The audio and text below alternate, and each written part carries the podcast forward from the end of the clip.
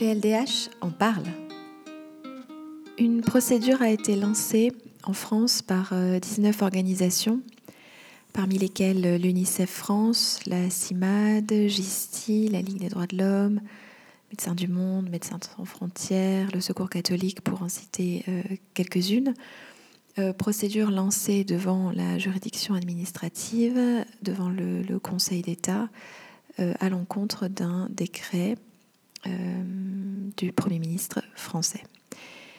Cette procédure, donc, c'est, un, il s'agit donc d'un recours pour excès de, pouvoir devant le Conseil d'État qui est euh, compétent en premier et dernier ressort, euh, étant donné la nature de l'acte attaqué.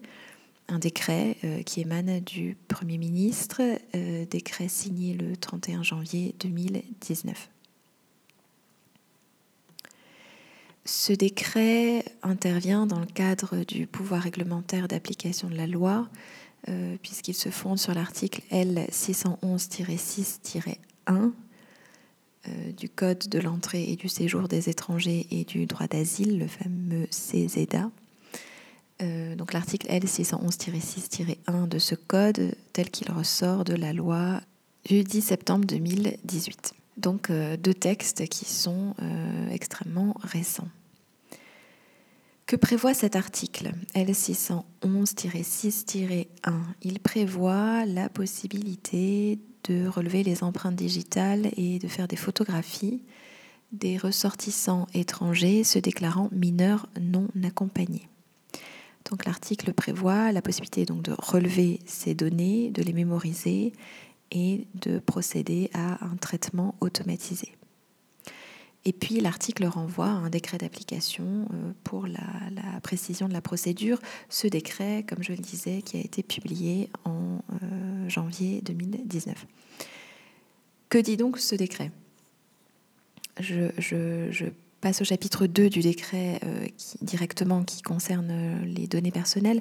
Ce décret autorise le ministre de l'Intérieur à mettre en place un traitement automatisé des données euh, personnelles de ces mineurs non accompagnés. Et ce, nouveau traitement reçoit le nom d'appui à l'évaluation de minorité, AEM. Qu'est-ce que les organisations reprochent donc à ces deux textes, euh, on va dire, combinés? Il y a plusieurs points qui, sont relevés, des, difficultés liées au consentement, que le mineur ne serait pas en mesure de donner de manière suffisamment claire et autonome en raison de sa situation et en raison des procédures prévues.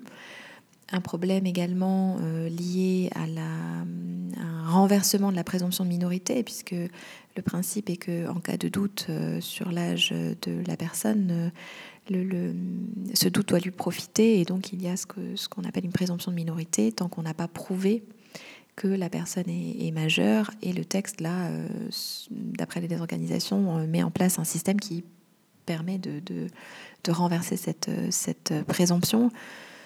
D'une manière, j'allais dire plus générale, l'élément qui ressort euh, principalement des, des, des discussions, c'est que ce texte, au lieu de protéger le mineur, vise en réalité à favoriser son expulsion.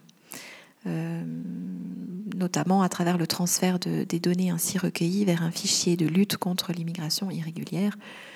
Et donc, ces deux textes seraient contraires à l'intérêt supérieur de l'enfant, principe qui est reconnu par la France, euh, puisque la France est partie à la Convention des Nations Unies sur les droits de l'enfant.